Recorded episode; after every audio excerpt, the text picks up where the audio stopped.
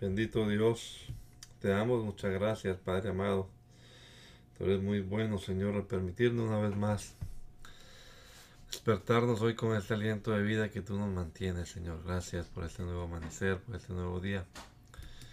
Esperamos, Señor, que, que obres en nuestra vida a través de tu palabra, en este ratico que estamos aquí juntos con los hermanos leyendo la Biblia que esta palabra pueda actuar en nuestro ser, Señor, te lo rogamos en tu nombre poderoso. Ayúdanos a comprenderla, Señor, que entendamos claramente lo que leemos. Lo rogamos en el nombre de Jesús. Amén, amén. Hechos, capítulo número uno, en la nueva versión internacional. Estimado Teófilo, en mi primer libro me refería a todo lo que Jesús comenzó a hacer y enseñar hasta el día en que fue llevado al cielo, luego de darles instrucciones por medio del Espíritu Santo a los apóstoles que había escogido. Después de padecer la muerte se les presentó dándoles muchas pruebas convincentes de que estaba vivo. Durante cuarenta días se les apareció y habló acerca del reino de Dios. Una vez mientras comía con ellos, les ordenó, no se alejen de Jerusalén, sino esperen la promesa del Padre, la cual, de la cual les he hablado. Juan bautizó con agua, pero dentro de pocos días ustedes serán bautizados con el Espíritu Santo. Entonces los que se habían reunido le con él le preguntaron, Señor, ¿es ahora cuando vas a restablecer el reino de Israel? No les toca a ustedes conocer la hora ni el momento determinado. Ni el momento, la hora ni el momento determinados por la autoridad misma del Padre. Les contestó Jesús, pero cuando venga el Espíritu Santo sobre ustedes, recibirán poder y serán mis testigos tanto en Jerusalén como en toda Judea y Samaria y hasta los confines de la tierra. Y habiendo dicho esto, mientras ellos lo miraban, fue llevado a las alturas hasta que una nube lo ocultó de su vista. Ellos se quedaron mirando fijamente al cielo mientras él se alejaba. De repente se le acercaron dos hombres vestidos de blanco que le dijeron, les dijeron, Galileos, ¿Qué hacen aquí mirando al cielo? Este mismo Jesús que ha sido llevado de entre vosotros, de entre ustedes al cielo, vendrá otra vez de la misma manera que lo han visto irse. Entonces regresaron a Jerusalén desde el monte llamado de los olivos, situado aproximadamente a un kilómetro de la ciudad. Cuando llegaron subieron al lugar donde se alojaban. Estaban allí Pedro, Juan, Jacobo, Andrés, Felipe, Tomás, Bartolomé, Mateo, Jacobo, hijo de Alfeo, Simón el celote, Judas y hijo de Jacobo.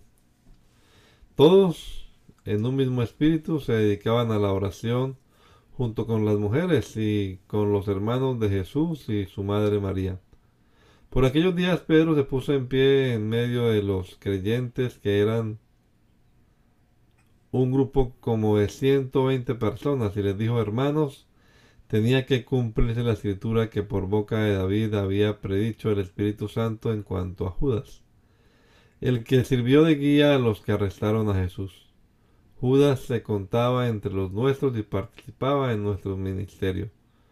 Con el dinero que obtuvo por su crimen, Judas compró un terreno. Allí cayó de cabeza, se reventó y se le salieron las vísceras.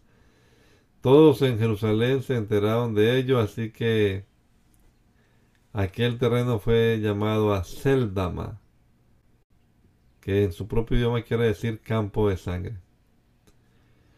Porque en el libro de los Salmos, continuó Pedro, está escrito que su lugar quede desierto y que nadie lo habite. También está escrito que otro se haga cargo de su oficio. Por tanto, es preciso que uno que se una a nosotros un testigo de la resurrección, uno de los que nos acompañaban todo el tiempo que el Señor Jesús vivió entre nosotros desde que Juan bautizaba hasta el día en que Jesús fue llevado de entre nosotros. Así que propusieron a dos, a José llamado Barsabás, apodado el justo, y a Matías. Y oraron así. Señor, tú que conoces el corazón de todos, muéstranos a cuál de estos dos has elegido para que se haga cargo del servicio apostólico que Judas dejó para irse al lugar que le correspondía. Luego echaron suertes y la elección recayó en Matías. Así que él fue reconocido junto con los once apóstoles.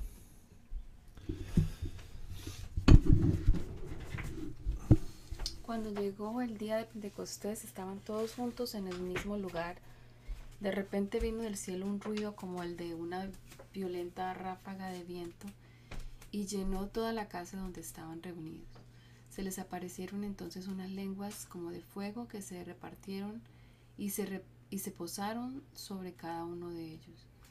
Todos fueron llenos del Espíritu Santo y comenzaron a hablar en diferentes lenguas, según el Espíritu les concedía expresarse. Estaban de visita en Jerusalén judíos piadosos procedentes de todas las naciones de la tierra. Al oír que aquel bullido, bullicio, se aculparon y quedaron todos pasmados porque cada uno, de los, cada uno los escuchaba hablar en su propio idioma. Desconcertados y maravillados decían, ¿no son galileos todos estos que están hablando? ¿Cómo es que cada uno de nosotros les oye, los oye hablar en su lengua materna? Partos, medos y elamitas, habitantes de Mesopotamia, de Judea y de Capadocia, del Ponto y de Asia, de Frigia y de Panfilia, de Egipto y de las regiones de Libia cercanas a Sirene. Visitantes llegados de Roma, judíos y prosélitos cretenses y árabes, todos por igual los oímos proclamar en nuestra propia lengua las maravillas de Dios. Desconcertados y perplejos se preguntaban, ¿qué quiere decir esto? Otros se burlaban y decían, lo que pasa es que están borrachos. Entonces Pedro con los once se puso de pie y dijo a voz en cuello, compatriotas judíos y todos ustedes que están en Jerusalén, déjenme explicarles lo que sucede. Presten atención a lo que les voy a decir. Estos no están borrachos como suponen ustedes. Apenas son las nueve de la mañana. En realidad lo que pasa es que es lo que anunció el profeta Joel. Sucederá que en los últimos días, dice Dios, derramaré mi espíritu sobre todo el género humano.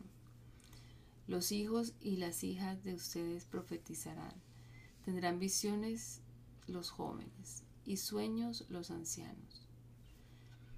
En esos días derramaré mi espíritu aún sobre mis siervos y mis siervas y profetizarán.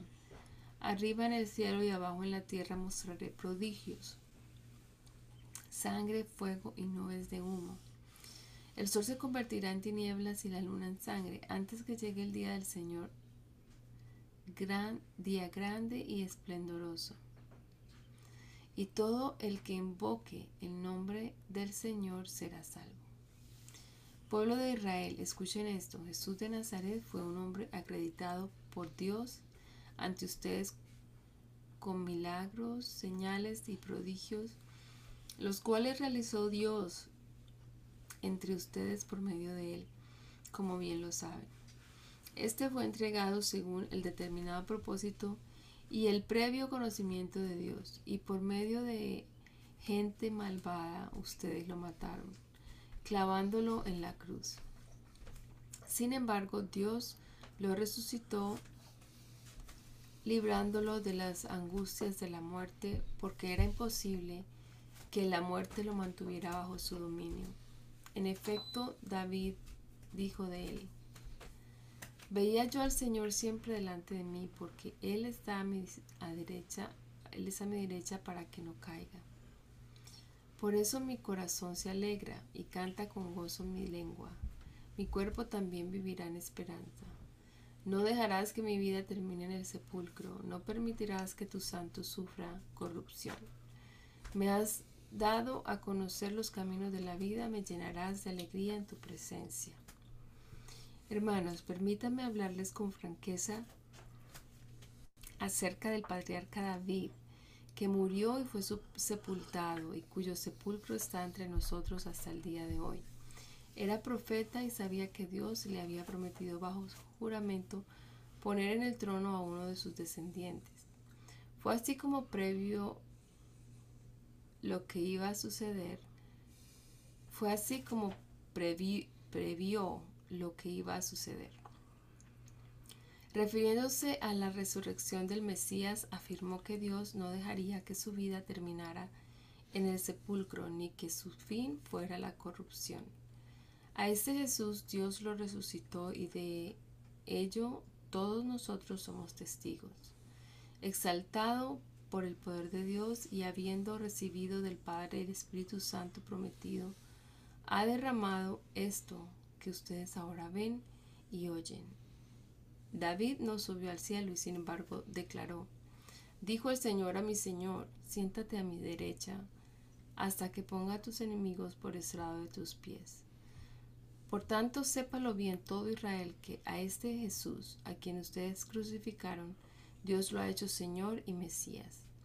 Cuando oyeron esto, todos se sintieron profundamente conmovidos y les dijeron a Pedro y a, otros, a los otros apóstoles, Hermanos, ¿qué debemos hacer? Arrepiéntanse y bautícese cada uno de ustedes en el nombre de Jesucristo para perdón de sus pecados, les contestó Pedro, y recibirán el don del Espíritu Santo. En efecto, la promesa es para ustedes, para sus hijos y para todos los extranjeros, es decir, para todos aquellos a quienes el Señor nuestro Dios quiera llamar. Y con muchas otras razones les exhortaba insistentemente, sálvense de esta generación perversa. Así pues, los que recibieron su mensaje fueron bautizados y aquel día se, se unieron a la iglesia unas tres mil personas. Se mantenían firmes en la enseñanza de los apóstoles, en la comunión, en el partimiento del pan y en la oración. Todos estaban asombrados por los muchos prodigios y señales que realizaban los apóstoles. Todos los creyentes estaban juntos y tenían todo en común. Vendían sus propiedades y posesiones y compartían sus bienes entre sí según la necesidad de cada uno. No dejaban de reunirse en el templo ni un solo día. De casa en casa partían el pan y compartían la comida con alegría y generosidad, alabando a Dios y disfrutando de la estimación general del pueblo. Y cada día el Señor añadía al grupo los que iban siendo salvos. Un día subían Pedro y Juan al templo a las tres de la tarde, que es la hora de la oración. Junto a la puerta llamada Hermosa había un hombre lisiado de nacimiento, al que todos los días dejaban allí para que pidiera limosna a los que entraban en el templo.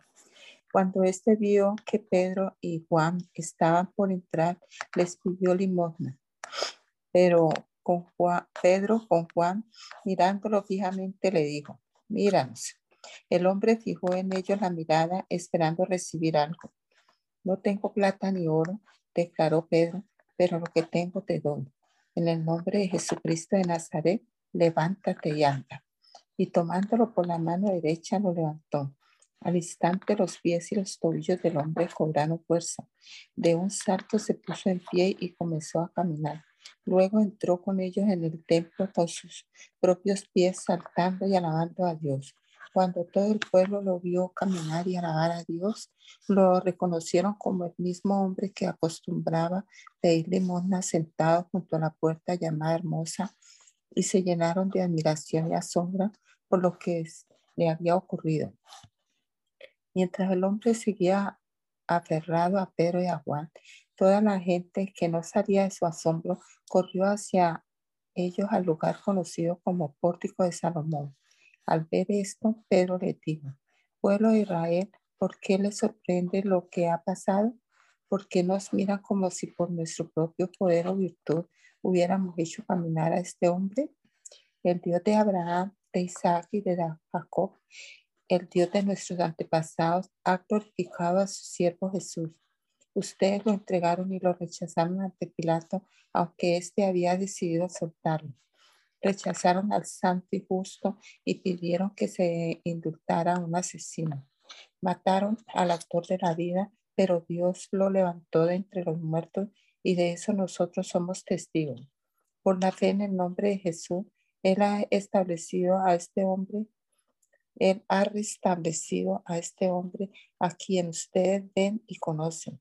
Esta fe que viene por medio de Jesús lo ha sanado por completo, como les consta a, ustedes. Ahora bien, hermano, yo sé que ustedes y sus dirigentes actuaron así por ignorancia, pero de este modo Dios cumplió lo que de antemano había anunciado por medio de todos los profetas, que su Mesías tenía que padecer.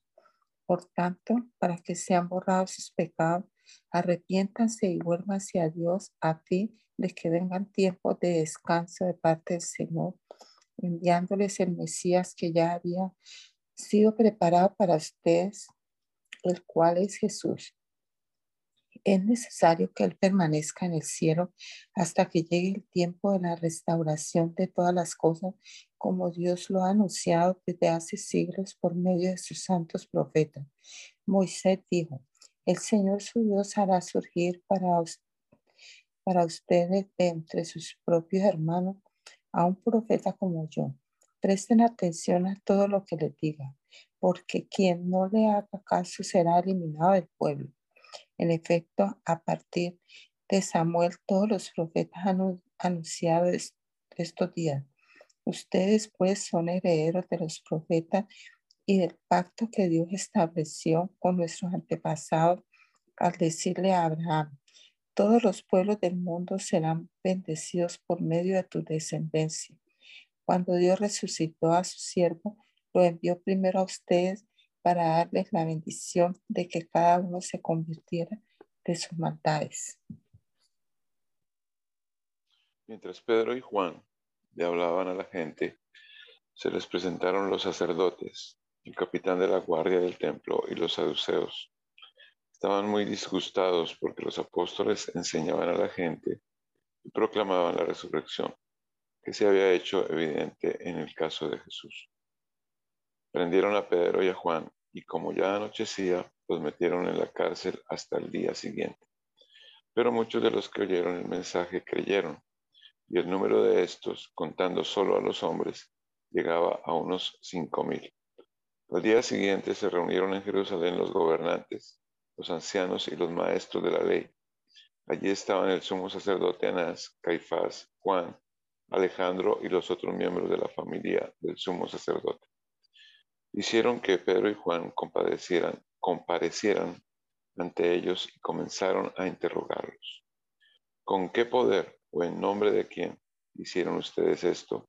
Pedro, lleno del Espíritu Santo, les respondió, gobernantes del pueblo y ancianos, hoy se nos procesa por haber favorecido a un inválido y se nos pregunta cómo fue sanado. Sepan pues todos ustedes y todo el pueblo de Israel que este hombre está aquí delante de ustedes sano, gracias al nombre de Jesucristo de Nazaret, crucificado por ustedes, pero resucitado por Dios, pero resucitado por Dios. Jesucristo es la piedra que desecharon ustedes los constructores y que ha llegado a ser la piedra angular. De hecho, en ningún otro hay salvación, porque no hay bajo el cielo otro nombre dado a los hombres mediante el cual podamos ser salvos. Los gobernantes, al ver la osadía con que hablaban Pedro y Juan, y al darse cuenta de que eran gente sin estudios ni preparación, quedaron asombrados y reconocieron que habían estado con Jesús. Además, como vieron que los acompañaba el hombre que había sido sanado, no tenían nada que alegar. Así que les mandaron que se retiraran del consejo y se pusieron a deliberar entre sí. ¿qué vamos a hacer con estos sujetos?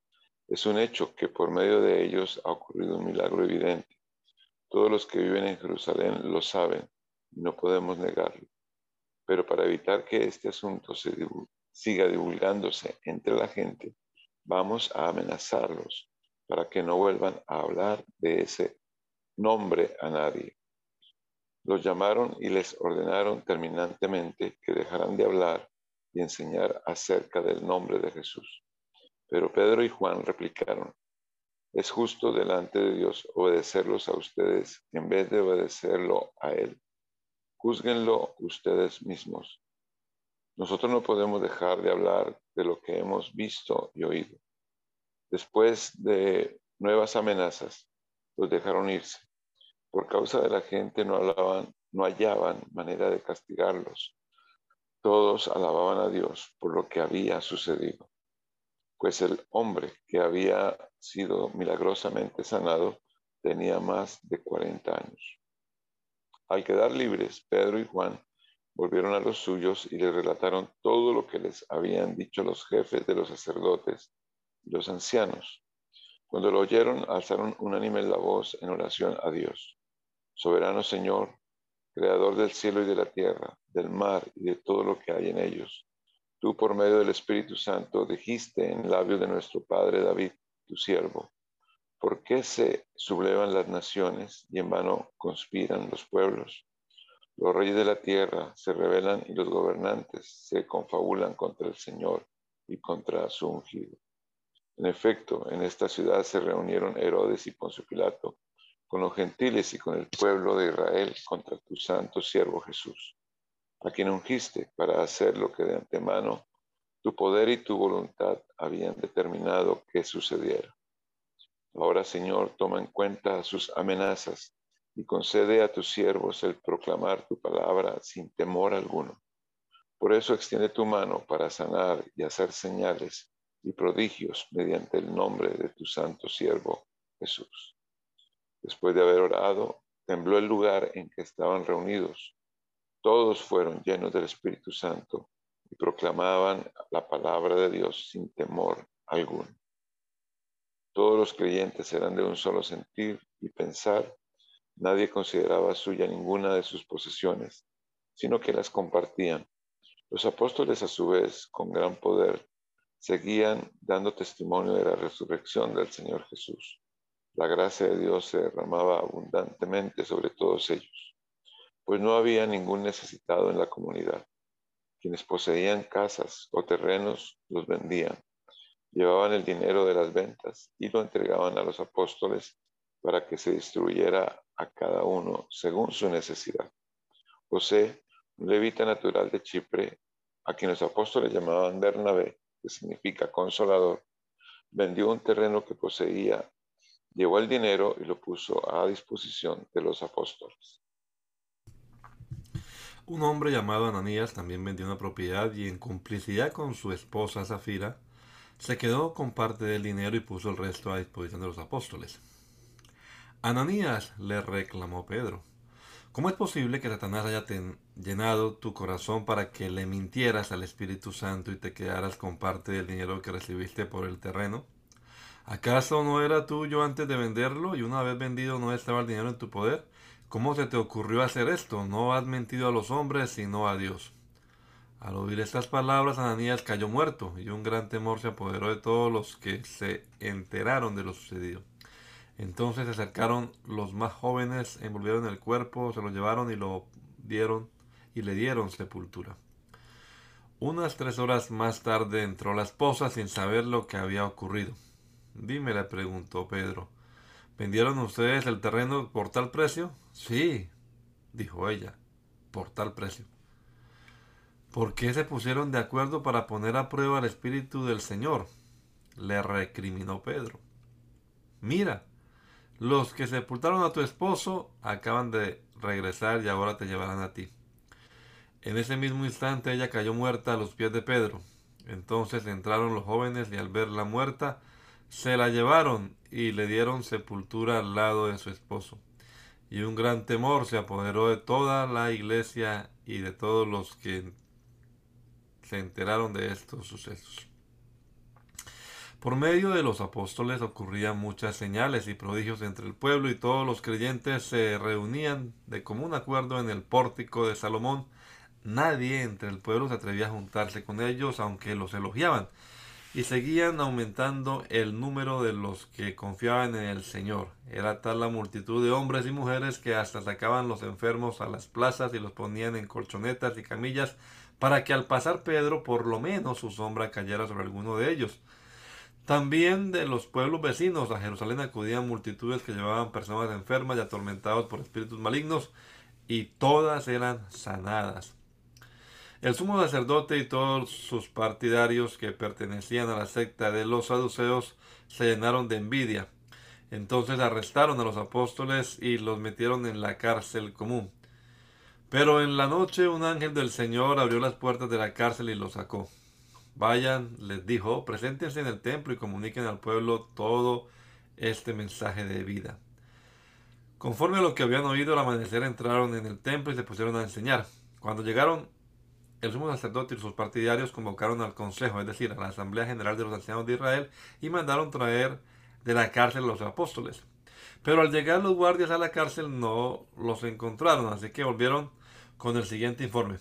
Encontramos la cárcel cerrada con todas las medidas de seguridad y los guardias firmes en las puertas. Pero cuando abrimos no encontramos a nadie adentro. Al oírlo, el capitán de la guardia del templo y los jefes de los sacerdotes se quedaron perplejos, preguntándose en qué terminaría todo aquello. En esto se presentó alguien que les informó, miren, los hombres que ustedes metieron en la cárcel están en el templo y siguen enseñando al pueblo. Fue entonces el capitán con sus guardias y trajo a los apóstoles sin recurrir a la fuerza porque temían ser apedreados por la gente. Los condujeron ante el consejo y el sumo sacerdote les reclamó. Terminantemente les hemos prohibido enseñar en ese nombre. Sin embargo, ustedes han llenado a Jerusalén con sus enseñanzas y se han puesto a echarnos y se han propuesto echarnos la culpa a nosotros de la muerte de ese hombre.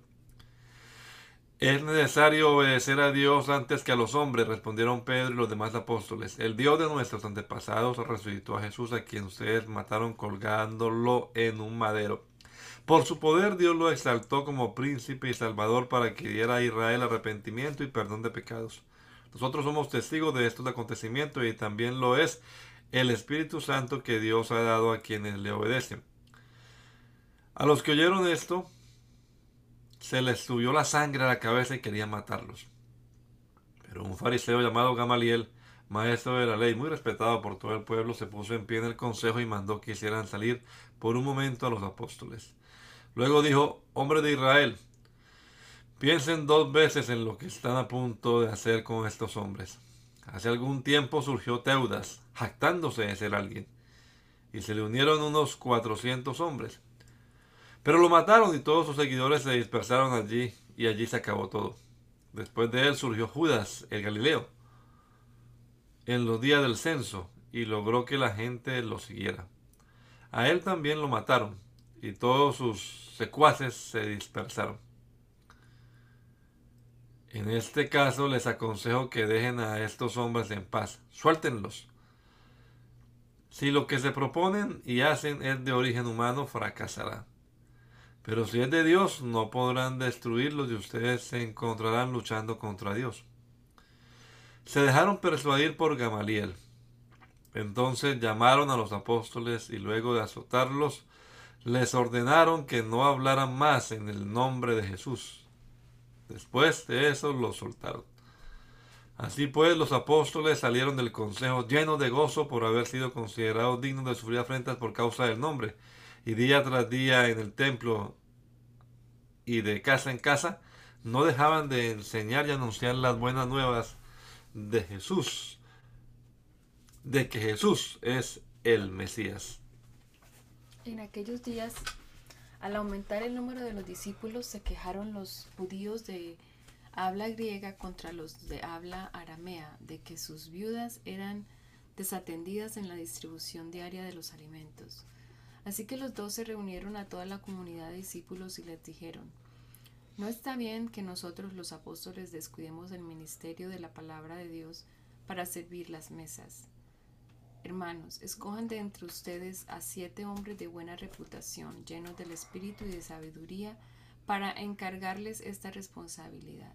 Así nosotros nos dedicaremos de lleno a la oración y al ministerio de la palabra. Esta propuesta agradó a toda la asamblea. Escogieron a Esteban, hombre lleno de fe y del Espíritu Santo, y a Felipe, a Prócoro, a Nicanor, a Timón, a Parmenas y a Nicolás, un prosélito de Antioquía. Los presentaron a los apóstoles, quienes oraron y les impusieron las manos. Y la palabra de Dios se difundía. El número de los discípulos aumentaba considerablemente en Jerusalén e incluso muchos de los sacerdotes obedecían a la fe. Esteban, hombre lleno de la gracia y del poder de Dios, hacía grandes prodigios y señales milagrosas entre el pueblo.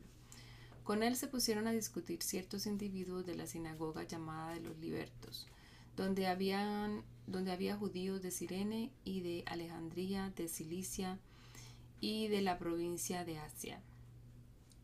Como no podían hacerle frente a la sabiduría ni al espíritu con que hablaba Esteban, instigaron a unos hombres a decir, hemos oído a Esteban blasfemar contra Moisés y contra Dios.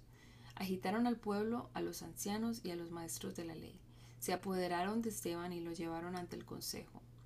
Presentaron testigos falsos que declararon, este hombre no deja de hablar contra este lugar santo y contra la ley.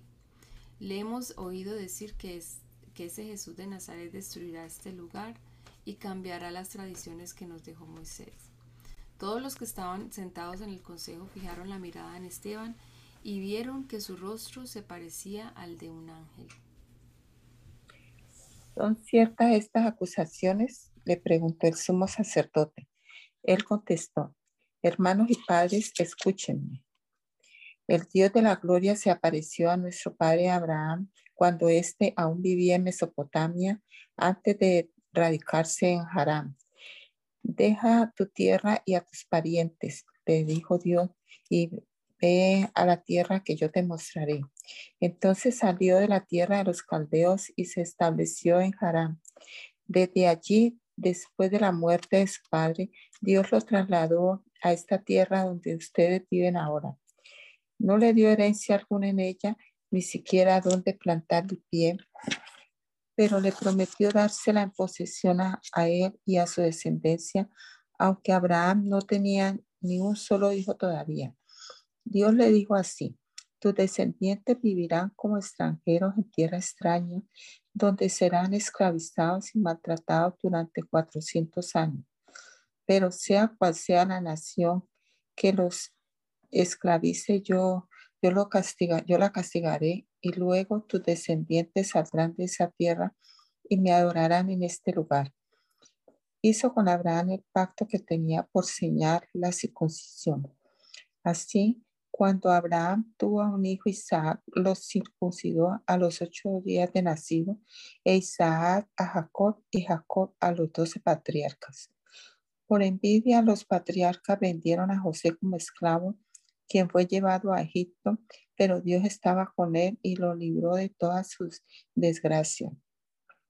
Le dio sabiduría para ganarse el favor de del faraón, rey de Egipto, que lo nombró gobernador del país y del palacio real. Hubo entonces un hombre que azotó a todo Egipto, un hambre que azotó a todo Egipto y a Canaán, causando mucho sufrimiento, y nuestros antepasados no encontraban alimento. Al enterarse Jacob de que había comida en Egipto, mandó allá a nuestros antepasados en, en una primera visita. En la segunda, José se dio a conocer a sus hermanos y el faraón supo del origen de José. Después de esto, José mandó llamar a su padre Jacob y a toda su familia, 75 personas en total. Bajó entonces Jacob a Egipto y allí murieron él y nuestros antepasados.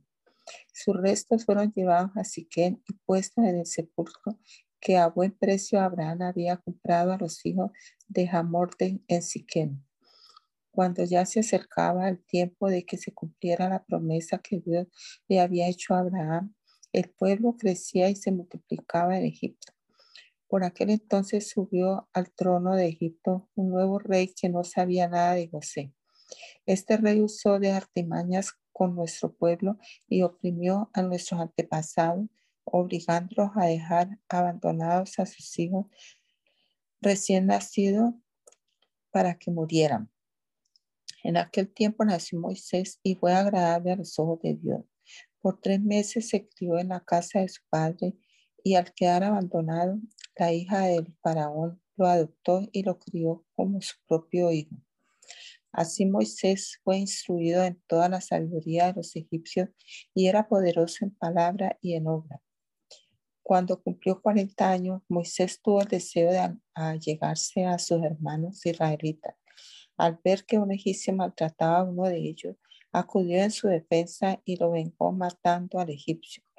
Moisés suponía que sus hermanos reconocerían que Dios iba a liberarlos por medio de él pero ellos no lo comprendieron así. Al día siguiente Moisés sorprendió a los israelitas que estaban peleando. Trató de reconciliarlos diciéndole, señores, ustedes son hermanos, ¿por qué quieren hacerse daño? Pero el que estaba maltratando al otro empujó a Moisés y le dijo, ¿y quién te nombró a ti gobernante y juez entre sobre nosotros? ¿Acaso quieres matarme a mí como mataste ayer al egipcio? Al oír esto, Moisés huyó a Madián. Allí vivió como extranjero y tuvo dos hijos. Pasados 40 años se le apareció un ángel en el desierto cercano al monte Sinaí en la llama de una zarza que ardía. Moisés se asombró de lo que veía. Al acercarse para observar, oyó la voz del Señor. Yo soy el Dios de tus antepasados, el Dios de Abraham, de Isaac y de Jacob. Moisés se puso a temblar de miedo y no se atrevía a mirar. Le dijo el Señor, quítate los, las sandalias porque estás pisando tierra santa. Ciertamente he visto la opresión que sufre mi pueblo en Egipto. Los he escuchado quejarse, así que he descendido para librarlos. Ahora ven y te enviaré de vuelta a Egipto a este mismo Moisés a quien habían rechazado diciéndole, ¿y quién te nombró gobernante y juez? Dios lo envió para ser gobernante y libertador mediante el poder del ángel que se le apareció en la zarza. Él lo sacó de Egipto haciendo prodigios y señales milagrosas tanto en la tierra de Egipto como en el Mar Rojo y en el desierto durante 40 años. Este Moisés le, dio a los, le dijo a los israelitas, Dios hará surgir para ustedes de entre sus propios hermanos un profeta como yo. Este mismo Moisés estuvo en la asamblea en el desierto con el ángel que le habló en el monte Sinaí y con nuestro antepasado. Fue también él quien recibió palabra de vida para comunicar, para comunicarnos a nosotros. Nuestros antepasados no quisieron obedecerlo a él, sino que lo rechazaron.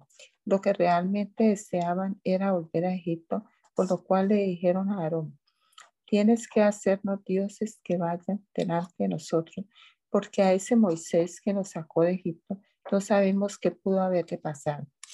Entonces se hicieron un ídolo de forma de ser, le ofrecieron sacrificios y tuvieron fiesta en honor de la obra de sus manos. Pero Dios le envolvió en la espalda y los entregó a que rindieran culto a los astros Así está escrito en el libro de los profetas. Casa de Israel, ¿acaso me ofrecieron ustedes sacrificios y ofrendas durante los 40 años en el desierto? Por lo contrario, ustedes se hicieron cargo del tabernáculo de Moloch, de la estrella del dios Refán y de las imágenes que hicieron para adorarlas. Por lo tanto, los mandaré al exilio más allá de Babilonia. Nuestros antepasados tenían en el desierto el tabernáculo del testimonio hecho como Dios le había ordenado a Moisés, según el modelo que éste había visto. Después de haber recibido el tabernáculo, lo trajeron consigo bajo el manto de Josué cuando conquistaron la tierra de las naciones que Dios expulsó de la presencia de ellos. Allí permaneció hasta el tiempo de David quien disfrutó del favor de Dios y pidió que le permitiera proveer una morada para el Dios de Jacob. Pero fue Salomón quien construyó la casa. Sin embargo, el Altísimo no habita en casas construidas por manos humanas, como dice el profeta. El cielo es mi trono y la tierra el estrado de mis pies. ¿Qué clase de casa me construirán? Dice el Señor. ¿O qué lugar de descanso? ¿No es mi mano la que ha hecho todas las cosas? Terco, duro de corazón y torpe de oído. Ustedes son iguales que sus antepasados. Siempre resisten al Espíritu Santo. ¿A cuál de los profetas no persiguieron sus antepasados? Ellos mataron a los que de antemano anunciaron la venida del justo y ahora a este lo han traicionado y asesinado. Ustedes que recibieron la ley promulgada por medio de ángeles y no la han obedecido. Al oír esto, rechinando los dientes, montaron en cólera contra él. Pero Esteban, lleno del Espíritu Santo, fijó la mirada en el cielo y vio la gloria, la gloria de Dios y a Jesús de pie a la derecha de Dios. Veo el cielo abierto, exclamó, y al Hijo del Hombre de pie a la derecha de Dios. Entonces ellos, gritando a voz en cuello, se taparon los oídos y todos a una se abalanzaron sobre él, lo sacaron a empellones fuera de la ciudad y comenzaron a apedrearlo. Los acusadores le encargaron sus mantos a un joven llamado Saulo. Mientras lo apedreaban, Esteban oraba. Señor Jesús, decía, recibe mi espíritu. Luego cayó de rodillas y gritó, Señor, no les tomes en cuenta este pecado. Cuando hubo dicho esto, murió. Y Saulo estaba allí aprobando la muerte de Esteban. Aquel día se desató una gran persecución contra la iglesia en Jerusalén y todos, excepto los apóstoles, se dispersaron por las regiones de Judea y Samaria. Unos hombres piadosos sepultaron a Esteban e hicieron gran duelo por él. Saulo, por su parte, causaba estragos en la iglesia. Entrando de casa en casa, arrastraba a hombres y mujeres y los metía en la cárcel. Los que se habían dispersado predicaban la palabra por doquiera que iban. Felipe bajó bajó a una ciudad de Samaria y les anunciaba al Mesías. Al oír a Felipe y ver las señales milagrosas que realizaba, mucha gente se reunía todos prestaban atención a su mensaje. De muchos endemoniados los espíritus malignos salían dando alaridos y un gran número de paralíticos y cojos quedaban sanos, y aquella ciudad se llenó de alegría. Ya desde antes había en esta ciudad, en esa ciudad, un hombre llamado Simón, que, jactándose de ser un gran personaje, practicaba la hechicería y asombraba a la gente de Samaria. Todos, desde el más pequeño hasta el más grande, le prestaban atención y exclamaban, este hombre es el que llaman el gran poder de Dios. Lo seguían porque por mucho tiempo los había tenido deslumbrados con sus artes mágicas. Pero cuando creyeron a Felipe que les anunciaba las buenas nuevas del reino de Dios y el nombre de Jesucristo, tanto hombres como mujeres se bautizaron. Simón mismo creyó y después de bautizarse seguía a Felipe por todas partes, asombrado de los grandes milagros y señales que veía. Cuando los apóstoles que estaban en Jerusalén se enteraron de que los samaritanos habían aceptado la palabra de Dios, les enviaron a Pedro y a Juan estos al llegar oraron por ellos para que recibieran el Espíritu Santo, porque el Espíritu aún no había descendido sobre ninguno de ellos. Solamente habían sido bautizados en el nombre del Señor Jesús. Entonces Pedro y Juan les impusieron las manos y ellos recibieron el Espíritu Santo. Al ver Simón que mediante la imposición de las manos de los apóstoles se daba el Espíritu Santo, les ofreció dinero y les pidió Denme también a mí ese poder, para que todos a quienes yo les imponga las manos reciban el Espíritu Santo. Que tu dinero perezca contigo, le contestó Pedro, porque intentaste comprar el don de Dios con dinero. No tienes arte ni parte en este asunto, porque no eres íntegro delante de Dios. Por eso arrepiéntete de tu maldad y ruega al Señor. Tal vez te perdone el haber tenido esa mala intención. Veo que vas camino a la amargura y a la esclavitud del pecado. Rueguen al Señor por mí, respondió Simón, para que no suceda nada de lo que han dicho. Después de testificar y proclamar la palabra del Señor, Pedro y Juan se pusieron en camino de vuelta a Jerusalén y de paso predicaron el Evangelio en muchas poblaciones de los samaritanos. Un ángel del Señor le dijo a Felipe, ponte en marcha hacia el sur, por el camino del desierto que baja de Jerusalén a Gaza. Felipe emprendió el viaje y resulta que se encontró con un etíope eunuco, alto funcionario encargado de todo el tesoro de la Candace, reina de los etíopes. Este, este había ido a Jerusalén para adorar y en el viaje de regreso a su país iba sentado en su carroza, leyendo el libro del profeta Isaías. El Espíritu le dijo a Felipe, acércate y júntate a ese carro. Felipe se acercó deprisa a la carroza y al oír que el nombre, que el hombre leía al profeta Isaías, le preguntó, ¿acaso entiende usted lo que está leyendo? ¿Y cómo voy a entenderlo? contestó, si nadie me lo explica. Así que invitó a Felipe a subir y sentarse con él. El pasaje de la escritura que estaba leyendo era el siguiente. Como oveja fue llevado al matadero como cordero que enmudece ante su transquilador, ni siquiera abrió su boca. Lo humillaron y no le hicieron justicia. ¿Quién describirá su descendencia? Porque su vida fue arrancada de la tierra. Dígame usted, por favor, ¿de quién habla aquí el profeta? ¿De sí mismo? ¿De sí mismo o de algún otro? Le preguntó el eunuco a Felipe.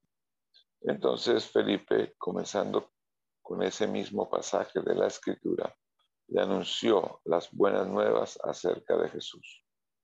Mientras iban por el camino, llegaron a un lugar donde había agua, y dijo el eunuco, mire usted, aquí hay agua, ¿qué impide que yo sea bautizado?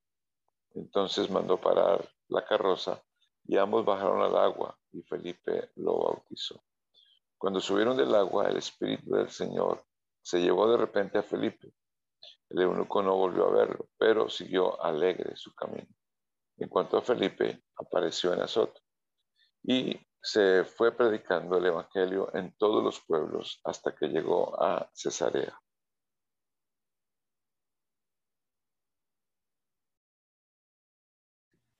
Mientras tanto, Saulo, respirando aún amenazas de muerte contra los discípulos del Señor, se presentó al sumo sacerdote y le pidió cartas de extradición para las sinagogas de Damasco. Tenía la intención de encontrar y llevarse presos a Jerusalén a todos los que pertenecieran al camino, fueran hombres o mujeres. En el viaje sucedió que al acercarse a Damasco, una luz del cielo relampagueó de repente a su alrededor él cayó al suelo y oyó una voz que le decía, Saulo, Saulo, ¿por qué me persigues? ¿Quién eres, Señor? preguntó. Yo soy Jesús a quien tú persigues, le contestó la voz. Levántate y entra en la ciudad, que allí se te dirá lo que tienes que hacer. Los hombres que viajaban con Saulo se detuvieron atónitos porque oían la voz, pero no veían a nadie. Saulo se levantó del suelo, pero cuando abrió los ojos no podía ver. Así que lo tomaron de la mano y lo llevaron a Damasco. Estuvo ciego tres días, sin comer ni beber nada. Había en Damasco un discípulo llamado Ananías a quien el Señor llamó en una visión. Ananías, aquí estoy, Señor. Anda, ve a la casa de Judas en la calle llamada derecha y pregunta por un tal Saulo de Tarso. Está orando y ha visto en una visión a un hombre llamado Ananías que entra y pone las manos sobre él para que recobre la vista. Entonces Ananías respondió, Señor, he oído hablar mucho de ese hombre y de todo el mal que ha causado a sus santos en Jerusalén. Y ahora lo tenemos aquí autorizado por los jefes de los sacerdotes para llevarse presos a todos los que invocan tu nombre. Ve.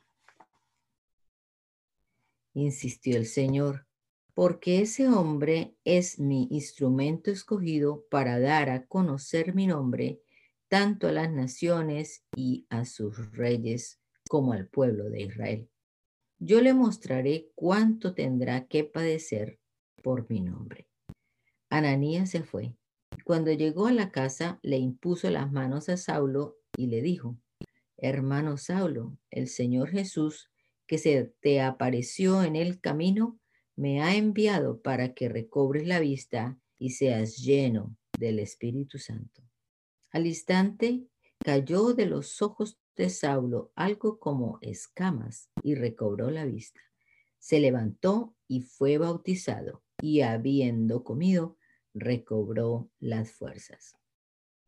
Saulo pasó varios días con los discípulos que estaban en Jerusalén y enseguida se dedicó a predicar en las sinagogas, afirmando que Jesús es el Hijo de Dios.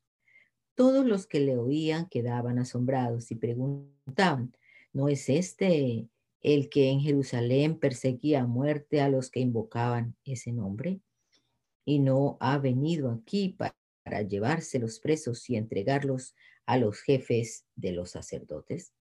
Pero Saulo cobraba cada vez más fuerza y confundía a los judíos que vivían en Damasco, demostrándoles que Jesús es el Mesías.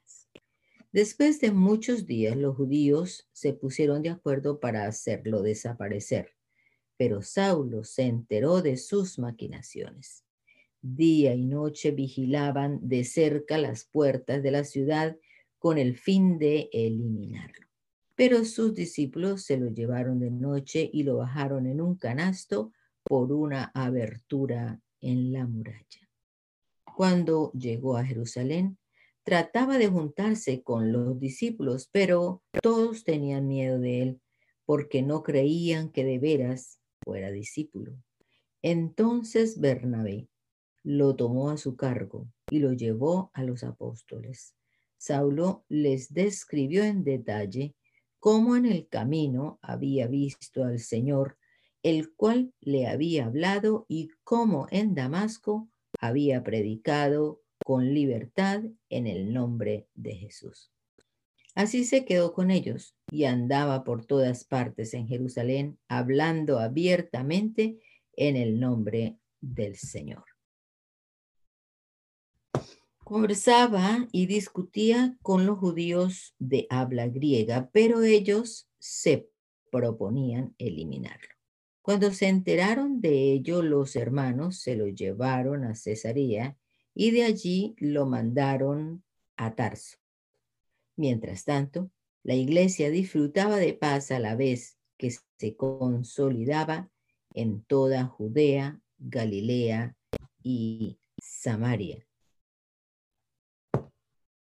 pues vivía en el temor del Señor e iba creciendo en número fortalecida por el Espíritu Santo. Pedro, que estaba recorriendo toda la región, fue también a visitar a los santos que vivían en Lida. Allí encontró a un paralítico llamado Eneas, que llevaba ocho años en cama. Eneas, le dijo Pedro, Jesucristo te sana. Levántate y tiende tu cama. Y al instante se levantó. Todos los que vivían en Lida y en Saro lo vieron y se convirtieron al Señor. Había en Jope una discípula llamada Tabita, que traducido es Turcas. Esta se esmeraba en hacer buenas obras y en ayudar a los pobres. Sucedió que en esos días cayó enferma y murió.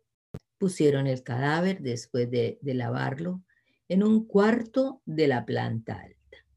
Luego Lida estaba cerca de Jope y como Lida, estaba cerca de Jope, los discípulos al enterarse de que Pedro se encontraba en Lida, enviaron a dos hombres a rogarle, por favor, venga usted a Jope enseguida. Sin demora, Pedro se fue con ellos, y cuando llegó, lo llevaron al cuarto de arriba. Todas las viudas se presentaron llorando y mostrándole las túnicas y otros vestidos que Dorcas había hecho cuando aún estaba con ellas. Pedro hizo que todos salieran del cuarto, luego se puso de rodillas y oró. Volviéndose hacia la muerta, dijo, Tabita, levántate. Ella abrió los ojos y al ver a Pedro, se incorporó. Él, tomándola, tomándola de la mano, la levantó. Luego llamó a los creyentes y a las viudas, a quienes la presentó viva. La noticia se difundió por todo Jope y muchos creyeron en el Señor. Pedro se quedó en Jope un buen tiempo en casa de un tal Simón, que era curtidor. Vivía en Cesarea un centurión llamado Cornelio del regimiento conocido como el italiano. Él y toda su familia eran devotos y temerosos de Dios. Realizaba muchas obras de beneficencia para el pueblo de Israel y oraba a Dios constantemente. Un día como a las 3 de la tarde tuvo una visión. Vio claramente a un ángel de Dios que se le acercaba y le decía, Cornelio, ¿qué quieres, Señor? le preguntó Cornelio mirándolo fijamente y con mucho miedo. Dios ha recibido tus oraciones y tus obras de beneficencia como una ofrenda, le contestó el ángel. Envía de inmediato a algunos hombres a Jope para que hagan venir a un tal Simón apodado Pedro. Él se hospeda con Simón el curtidor, que tiene su casa junto al mar. Después de que se fue el ángel que le había hablado, Cornelio llamó a dos de sus siervos y a un soldado devoto de los que le servían regularmente. Les explicó todo lo que había sucedido y los envió a Jope. Al día siguiente, mientras ellos iban de camino y se acercaban a la ciudad, Pedro subió a la azotea a orar. Era casi el mediodía. Tuvo hambre y quiso comer algo. Mientras se lo preparaban, le sobrevino un éxtasis. Vio el cielo abierto y algo parecido a una gran sábana que suspendida por las cuatro puntas descendía hacia la tierra. En ella había toda clase de cuadrúpedos, como también reptiles y aves. Levántate, Pedro, mata y come, le dijo una voz. De ninguna manera, señor, replicó Pedro, jamás he comido nada impuro o inmundo. Por segunda vez le insistió la voz, lo que Dios ha purificado, tú no lo llames impuro. Esto sucedió tres veces y enseguida la sábana fue recogida al cielo. Pero no atinaba a explicarse cuál podría ser el significado de la visión. Mientras tanto, los hombres enviados por Cornelio que estaban preguntando por la casa de Simón, se presentaron a la puerta.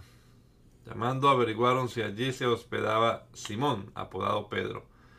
Mientras Pedro seguía reflexionando sobre el significado de la visión, el Espíritu le dijo, Mira Simón, tres hombres te buscan, date prisa, baja y no dudes en ir con ellos porque yo los he enviado. Pedro bajó y los y les dijo a los hombres, aquí estoy, yo soy el que ustedes buscan. ¿Qué asunto los ha traído por acá? Ellos le contestaron, venimos de parte del centurión Cornelio, un hombre justo y temeroso de Dios, respetado por todo el pueblo judío. Un ángel de Dios le dio instrucciones de invitarlo a usted a su casa para escuchar lo que usted tiene que decirle. Entonces Pedro los invitó a pasar y los hospedó. Al día siguiente Pedro se fue con ellos acompañado de algunos creyentes de Jope. Un día después llegó a Cesarea. Cornelio estaba esperándolo con los parientes y amigos íntimos que había reunido. Al llegar Pedro a la casa, Cornelio salió a recibirlo y postrándose delante de él le rindió homenaje. Pero Pedro hizo que se levantara y le dijo, ponte de pie que soy un hombre como tú, que solo soy un hombre como tú. Pedro entró en la casa conversando con él y encontró a muchos reunidos. Entonces les habló así. Ustedes saben muy bien que nuestra ley prohíbe que un judío se junte con un extranjero o lo visite. Pero Dios me ha hecho ver que a nadie debo llamar impuro o inmundo. Por eso cuando mandaron por mí vine sin poner ninguna objeción. Ahora permítanme preguntarles, ¿para qué me hicieron venir? Cornelio contestó, hace cuatro días a esta misma hora, a las tres de la tarde, estaba yo en casa orando De repente apareció delante de mí un hombre vestido con ropa brillante y me dijo, Cornelio, Dios ha oído tu oración y se ha acordado de tus obras de beneficencia. Por lo tanto, envía a alguien a Jope para hacer venir a Simón, apodado Pedro, que se hospeda en casa de Simón el curtidor junto al mar. Así que inmediatamente mandé a llamarte, y tú has tenido la bondad de venir. Ahora estamos todos aquí en presencia de Dios para escuchar lo que el Señor te ha encomendado que nos digas. Pedro tomó la palabra y dijo, Ahora comprendo que en realidad para Dios no hay favoritismo, sino que en toda nación Él ve con agrado a los que le temen y actúa con justicia actúan con justicia. Dios envió su mensaje al pueblo de Israel anunciando las buenas nuevas de la paz por medio de Jesucristo, que es el Señor de todos. Ustedes conocen este mensaje que se difundió por toda Judea, comenzando desde Galilea después del bautismo que Juan predicó. Me refiero a Jesús de Nazaret, cómo lo ungió Dios con el Espíritu Santo y con poder, y cómo anduvo haciendo el bien y sanando a todos los que estaban oprimidos por el diablo, porque Dios estaba con él. Nosotros somos testigos de todo lo que hizo en la tierra de los judíos y en Jerusalén. Lo mataron colgándolo de un madero, pero Dios lo resucitó al tercer día y dispuso que se apareciera no a todo el pueblo, sino a nosotros, testigos previamente escogidos por Dios, que comimos y vivimos con Él después de su resurrección. Él nos mandó a predicar al pueblo y a dar solemne testimonio de que ha sido nombrado por Dios como juez de vivos y muertos. De él dan testimonio todos los profetas que todo el que cree en él recibe por medio de su nombre el perdón de los pecados. Mientras Pedro estaba todavía hablando, el Espíritu Santo descendió sobre todos los que escuchaban el mensaje. Los defensores de la circuncisión que habían llegado con Pedro se quedaron asombrados de que el don del Espíritu Santo se hubiera derramado también sobre los gentiles, pues los oían hablar en lenguas y alabar a Dios. Entonces Pedro respondió, ¿acaso puede alguien negar el agua para que sean bautizados estos que han recibido el Espíritu Santo lo mismo que nosotros? Y mandó que fueran bautizados en el nombre de Jesucristo y entonces le pidieron que se quedase con ellos algunos días. Los apóstoles y los hermanos de toda Judea se enteraron de que también los gentiles habían recibido la palabra de Dios, así que cuando Pedro subió a Jerusalén, los defensores de la circuncisión lo criticaron diciendo, entraste en casa de hombres incircuncisos y comiste con ellos. Entonces Pedro comenzó a explicarles paso a paso lo que había sucedido. Yo estaba orando en la ciudad de Jope y tuve un éxtasis, una visión. Y tuve en éxtasis una visión. Vi que del cielo descendía algo parecido a una gran sábana que, suspendida por las cuatro puntas, bajaba hasta donde yo estaba. Me fijé en lo que había en ella y vi cuadrúpedos, fieras, reptiles y aves. Luego oí una voz que me decía, levántate Pedro, mata y come.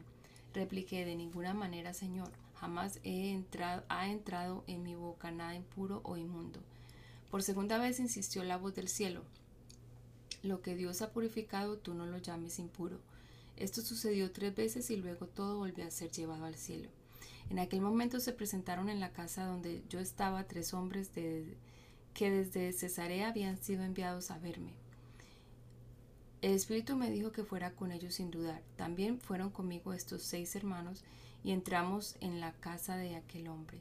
Él nos contó cómo en su casa se le había aparecido un ángel que le dijo, manda a alguien a Jope para hacer venir a Simón, apodado Pedro. Él te traerá un mensaje mediante el cual serán salvos tú y toda tu tu familia. Cuando comencé a hablarles, el Espíritu Santo descendió sobre ellos tal como al principio descendió sobre nosotros. Entonces recordé lo que había dicho el Señor. Juan bautizó con agua, pero ustedes serán bautizados con el Espíritu Santo. Por tanto, si Dios les ha dado a ellos el mismo don que a nosotros al creer en el Señor Jesucristo, ¿quién soy yo para pretender estorbar a Dios? Al oír esto se apaciguaron y alabaron a Dios diciendo, Así que también a los gentiles les ha concedido Dios el arrepentimiento para vida. Lo que, los que se habían dispersado a causa de la, de la persecución que se desató por el caso de Esteban llegaron hasta Fenicia, Chipre y Antioquía, sin anunciar a nadie el mensaje excepto a los judíos. Sin embargo, había entre ellos algunas personas de Chipre y de Sirene que al llegar a Antioquía comenzaron a hablarles también a los de habla griega anunciándoles las buenas nuevas acerca del Señor Jesús. El poder del Señor estaba con ellos y un, gran número creyó y se convirtió al Señor. La noticia de estos sucesos llegó a oídos de la iglesia de Jerusalén y mandaron a Bernabé a Antioquía. Cuando él llegó y vio las evidencias de la gracia de Dios, se alegró y animó a todos a hacerse el firme propósito de permanecer fieles al Señor, pues era un hombre bueno, lleno del Espíritu Santo y de fe. Un gran número de personas aceptó al Señor. Después partió Bernabé para Tarso en busca de Saulo, y cuando lo encontró lo llevó a Antioquía. Durante todo un año se reunieron los dos con la iglesia y enseñaron a mucha gente. Fue en Antioquía donde a los discípulos se les llamó cristianos por primera vez. Por aquel tiempo unos profetas bajaron de Jerusalén a Antioquía. Uno de ellos, llamado Ágabo, se puso de pie y predijo por medio del Espíritu que iba a haber un gran, una gran hambre en todo el mundo, lo cual sucedió durante el reinado de Claudio. Entonces decidieron que cada uno de los discípulos, según los recursos de cada cual, enviaría ayuda a los hermanos que vivían en, en Judea. Así lo hicieron, mandaron su ofrenda a los ancianos por medio de Bernabé y de Saulo. Hermana Luz, ¿puedes orar para terminar? Por favor. Hermana Luz Marina. Ah, sí, ya. Gracias te damos, Señor Jesús, nuestro Dios santo y poderoso. Gracias, Señor, por tu palabra que nos ha revelado, Señor. Gracias por tenernos en cuenta, Señor, para conocer todas tus maravillas. Gracias, Señor, por la salvación de nuestra alma. Gracias, Señor, por este precioso día. Gracias, Cristo bendito. Te rogamos tu bendición para todos, nuestra familia y nuestras congregaciones. Te agradecemos, mi Cristo bendito. Dios le bendiga a mis amados hermanos.